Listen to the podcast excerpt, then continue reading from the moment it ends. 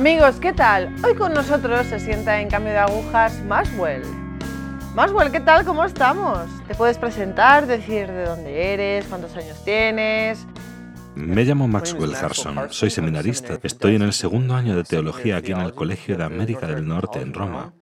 ¿Nos puedes decir un poco, pues no sé, cómo eras tú en el colegio, eh, dónde creciste, si siempre fuiste activo en la fe católica, si fuiste un niño bueno o un niño malo?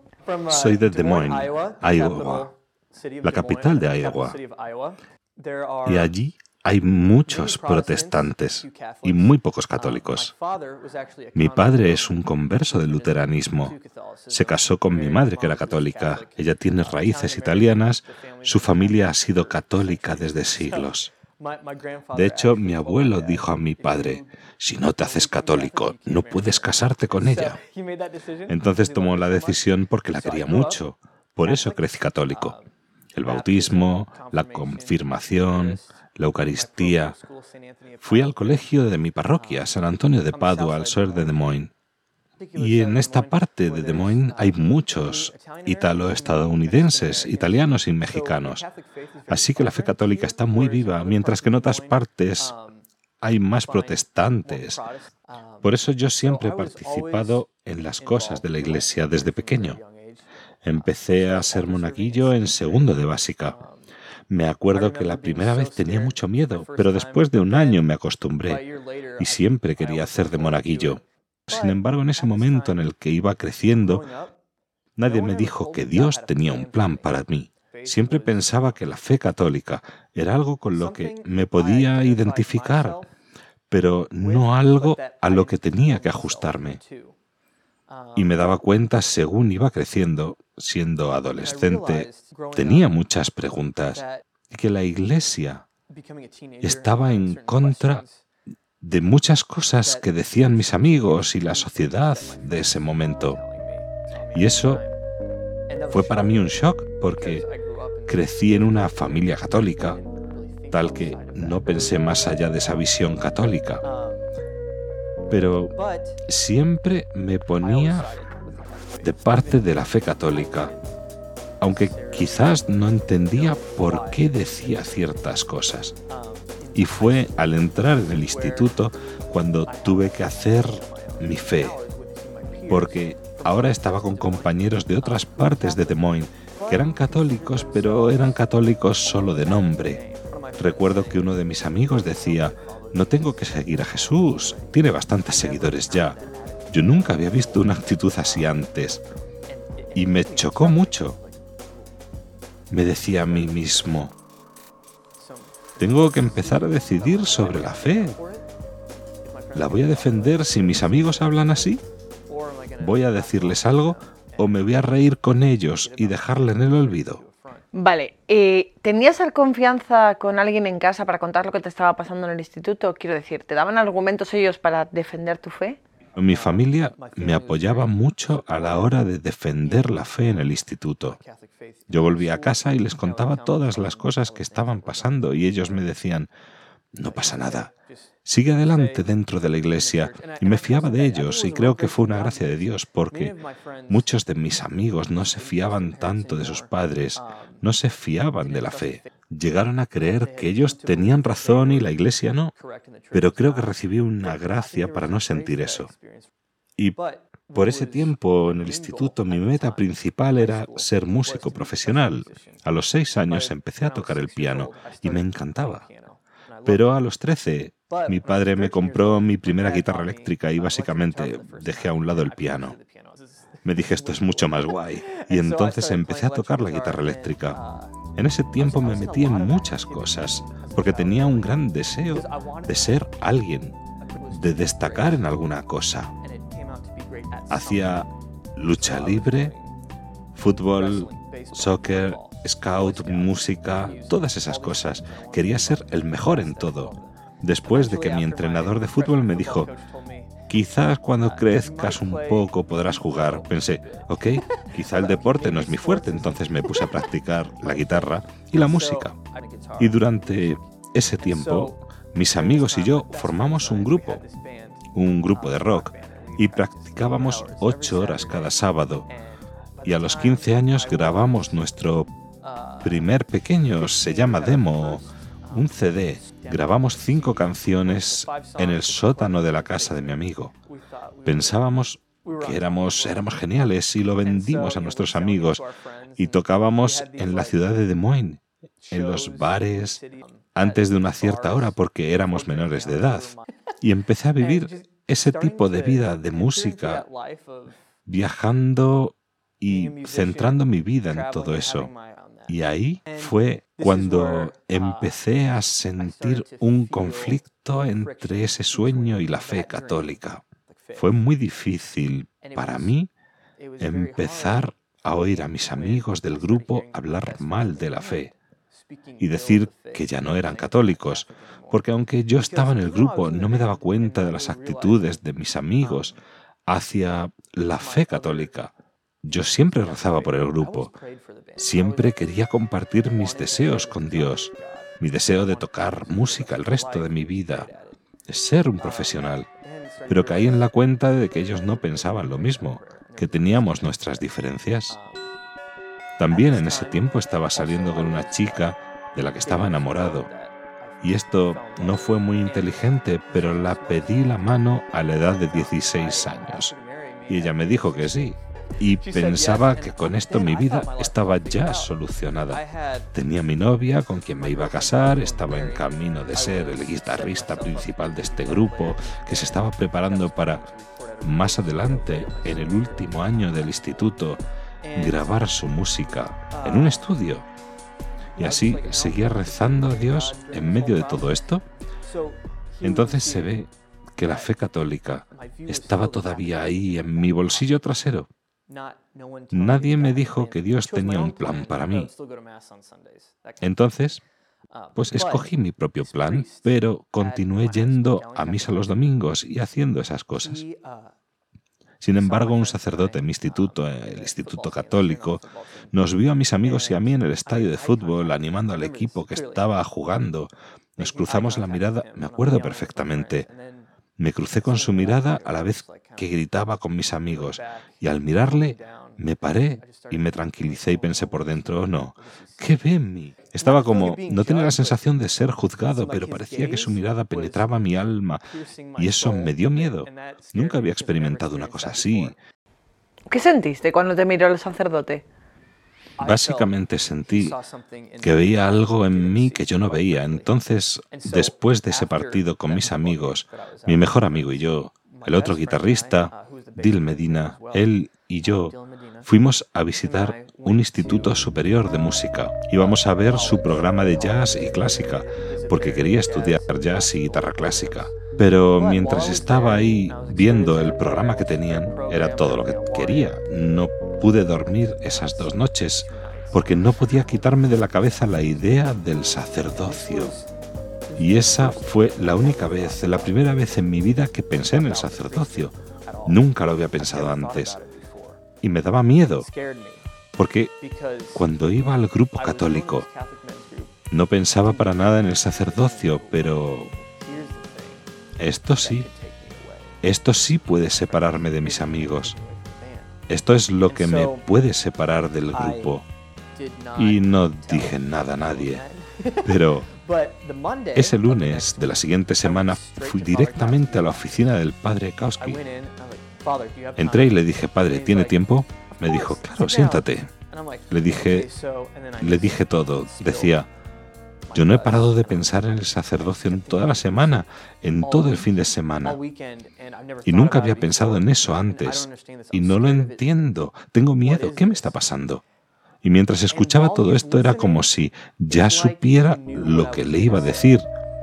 Y me dijo, ah, ¿de verdad? Y le dije, ¿por qué me respondes así? Y me dijo, porque cuando te vi con tus amigos comportándoos como animales en el estadio, hice esta oración. Si este joven tiene que ser sacerdote, por favor, no dejes que su conciencia esté en paz este fin de semana.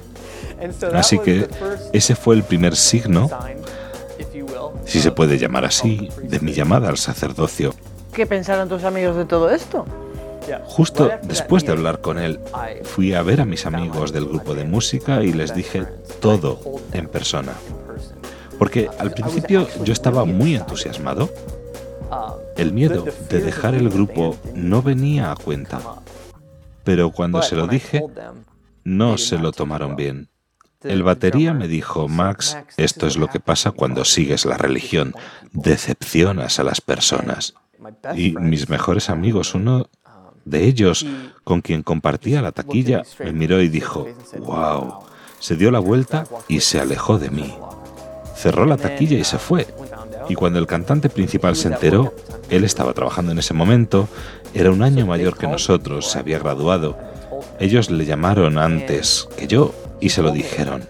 Y me dijo que se puso enfermo, literalmente vomitó tres veces porque primero pensaba que iba a perder a un amigo y segundo sintió tanto odio hacia mí que no sabía cómo tomarlo. Y ahí empecé a caer en la cuenta de que Dios me estaba llevando por un camino, pero el demonio por otro, y empezaron las dificultades. Mis mejores amigos no volvieron a hablar más de esto conmigo.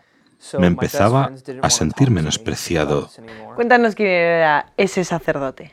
El padre Zachary Kauski entonces tenía 28 años. Era el sacerdote más joven que había conocido en mi vida. Y él de verdad provocó un incendio espiritual en el Instituto Católico. De verdad llevó la fe a los jóvenes porque por esa época teníamos clase de teología, pero no había buenos modelos, y él, que era sacerdote, y otro hombre, el señor Adam Story, estuvieron los dos en el seminario, pero tenían distintas vocaciones. Uno era un hombre casado con niños y el otro sacerdote. Entonces, yo como joven, viendo los dos resultados del seminario, por decirlo de alguna manera, me quedé fascinado porque me atraían sus personalidades, de verdad. Vivían la fe y yo quería lo que ellos tenían. Y esta atracción me hacía querer eso que ellos tenían. Eran muy alegres, más alegres que los otros, alegres y seguros de sí mismo, algo que no había visto en profesores de instituto antes, por lo menos no esa confianza que tenían en Dios. Y tenían un grupo católico en el instituto llamado la Legión de Nuestra Señora. Los chicos se juntaban después de clase para rezar, hora intermedia, y hablar de lo que significaba ser un hombre católico. Antes de entrar en este, este grupo, antes de esto me preguntaba a mí mismo, ¿cómo puedo ser un buen católico? Porque acababa de romper con mi novia, con quien me iba a casar. ¿Y qué pasó allí? ¿La dejaste porque tenías dudas? ¿Porque sentías que la fe católica te llamaba para otra cosa? ¿Porque ya no eras feliz con ella? ¿Qué pasó? Bueno, cuando mi novia y yo dejamos de salir, ella con quien me quería casar, bueno, fue ella la que quiso dejarlo, pero mirando ahora atrás, Veo que no la quería de verdad y que realmente no quería ir por el camino por donde iba ella. Y por eso hacía esta oración y sentía que Dios me escuchaba.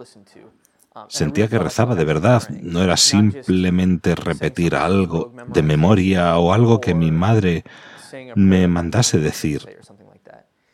Mi oración fue, Dios, por favor, dame una mujer santa una mujer católica.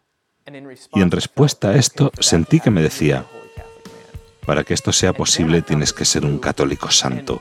Y fue entonces cuando encontré este grupo y la primera vez que hablé con el padre Zachary El sacerdote encargado de este grupo me dijo, este grupo es para jóvenes como tú que quieren aprender a ser católicos santos. Fue la respuesta de Dios a mis oraciones. Y, por supuesto, fui al grupo enseguida y estando en este grupo aprendí a llevar una vida de fe, confesarme, ir a misa, ir a misa diaria, hacer oración de verdad y abrirme al Señor.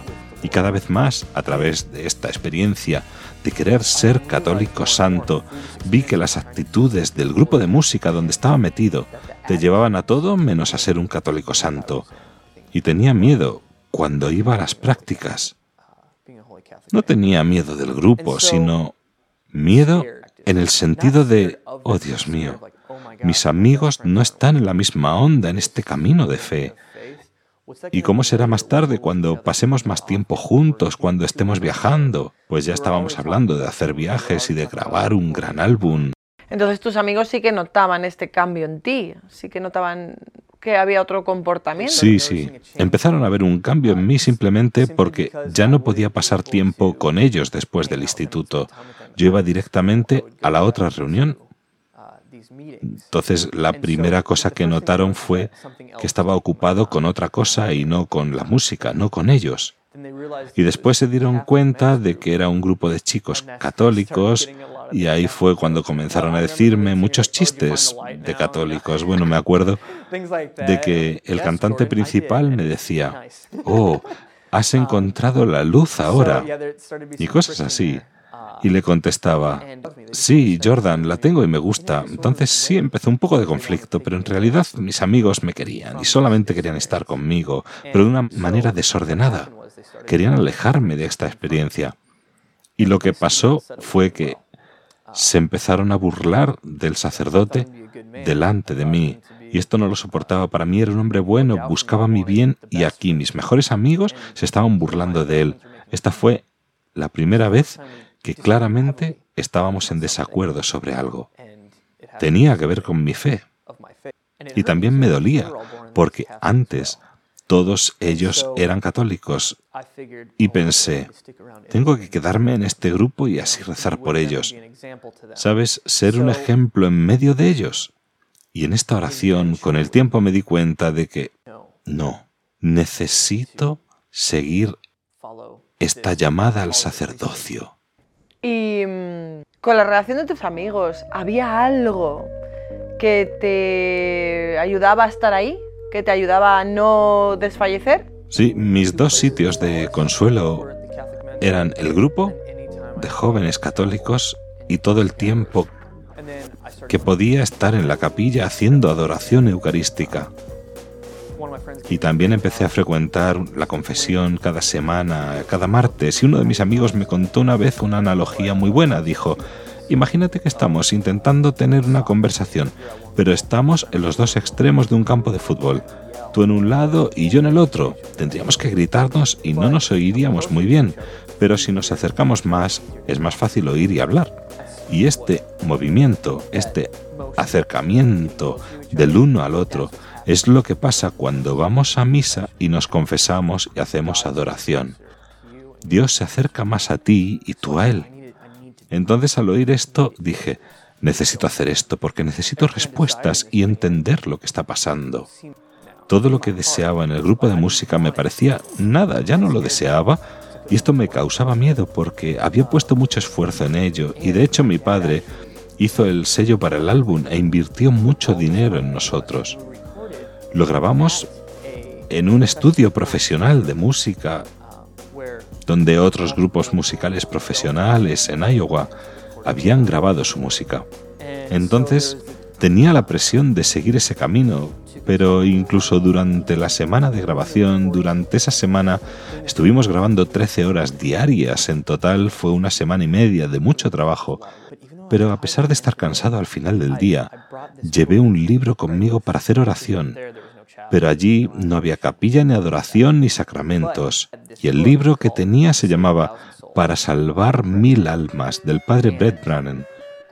Y nunca voy a olvidarlo, creo que son las páginas 119 a la 121 las tres páginas más importantes de todo el libro, y tratan sobre cómo tener una conversación con Cristo. Entonces esperaba que los otros se fueran a la cama y cogía el libro, me iba al baño, cerraba la puerta y rezaba allí. No quería que me vieran, que supieran que yo seguía con esa cosa católica, con la idea del sacerdocio. Pero la verdad era un examen de conciencia porque aunque yo estaba realizando mi sueño, no me llenaba, seguía buscando. Y ahí fue cuando supe que algo, de verdad algo, estaba cambiando dentro de mí. No era simplemente que Dios estaba tirando de mí contra mi voluntad. Mi voluntad empezaba a conformarse a la suya. Yo empezaba a querer lo que Él quería. ¿Y de ahí cómo llegas a aceptar la voluntad de Dios? Sí, desde ahí En la medida que las luchas aumentaron, estas mismas luchas eran motivo para seguir adelante por el camino del sacerdocio. Sin decir nada a mi grupo, tres meses después de grabar nuestro primer álbum, fui a hablar con el director de vocaciones y le dije, quiero hacer la solicitud. Dámela antes de que cambie de opinión. Entonces rellené la solicitud sin decirles nada. Era como, ellos se pueden burlar de mí todo lo que quieran durante las prácticas y cuando sea, pero esto lo voy a hacer. Esto es lo que hago en mi tiempo libre. Voy a rellenar esta solicitud. Pero uno de los signos más grandes que tuve en este tiempo fue durante un show, en medio de una canción, mientras tocaba la guitarra, y de hecho era algo que me encantaba hacer, pero estaba distraído totalmente por la presencia de Dios. Durante el show, sentí que Cristo estaba por encima de los espectadores, sentado en un trono, mirándome y diciendo, quiero que tú seas mi sacerdote, quiero que tú seas mi sacerdote, quiero que tú seas mi sacerdote. Y yo estaba ahí de pie, yo estaba en otro mundo, en otro mundo.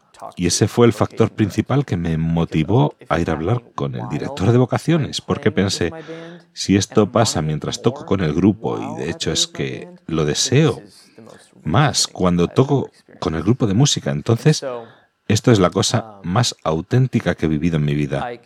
Y seguía hablando abiertamente de esto con los chicos del grupo católico del instituto. Y además, algunos de nosotros, especialmente con los que hablaba personalmente de esto, fueron también al seminario al mismo tiempo que yo. Uno de ellos tenía un año más que yo, el resto eran un año menores, pero todos entramos en el seminario y se ve que las oraciones de la Virgen hacían efecto. Y esos hombres me inspiraban muchísimo. Pero cuando di la noticia a mi grupo de música, un mes después de hablar con el director de vocaciones, fue después de hacer un concierto grande, pensé, vale, parece que están muy contentos ahora, así que es un buen momento para darles la noticia. Y sí, fue un pensamiento equivocado, pero entonces se lo dije. Y desde la primera vez que les hablé de esto hasta este otro momento habían pasado siete meses. Durante todo ese tiempo lo tuve en secreto. Les dije que ya no pensaba más en ello, aunque sí lo hacía. Pero cuando se lo dije esta vez fue como si 666 libras se hubiera quitado de mis hombros. Estaba literalmente a los pies del batería y del cantante gimiendo en el suelo porque por fin la verdad salió a la luz. Estaba encantado de hacer lo que Dios quería de mí y de hablar de ello claramente, pero a la vez se me rompió el corazón porque ya no iba a estar con mis amigos. Pero el cantante, el que antes más se oponía a mi decisión, me levantó del suelo, me dio un abrazo y me dijo, nunca te he visto tan apasionado por algo. Adelante con esto. Y para que él lo diga, fue algo impresionante, porque quizás no lo comprendió totalmente, pero acababa de decirme que debía hacerlo. Vio que era algo que debía hacer. Entonces, cuando por fin dije la verdad a los chicos, me sentía mucho mejor. Y ese verano entrené a otro chico para que ocupara mi lugar y después de graduarme en el instituto me fui al seminario. Ahora sitúate frente a un joven, a varios jóvenes que nos están viendo y que pueden estar en la encrucijada de dos caminos dos mundos totalmente opuestos. Quizás un mundo de vocación, pero también otro mundo atraído por las cosas que nos da el mundo. ¿Qué les dirías? Les daría una respuesta que yo recibí durante la oración en ese tiempo. Puse las dos opciones, las dos decisiones sobre mi vida delante de Dios. Le dije, aquí está el grupo y el sacerdocio. Y él me dijo, si eliges el grupo de música, el fruto de lo que recibirás aquí en la tierra es pasajero, pero si eliges el sacerdocio, el fruto durará hasta la vida eterna. Y cuando te pregunte el día de tu muerte, ¿cómo me has amado y cómo has amado a mi pueblo? Vas a poder contestar bien si optas por el sacerdocio.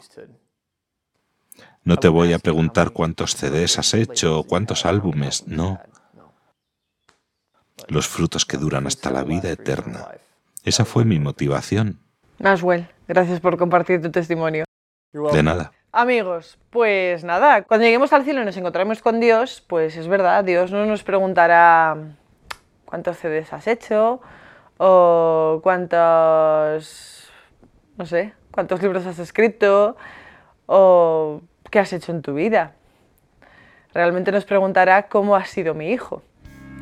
Así que, ya sabéis, apliquémonos el cuento. Seamos buenos hijos de Dios. Gracias, gracias por estar ahí.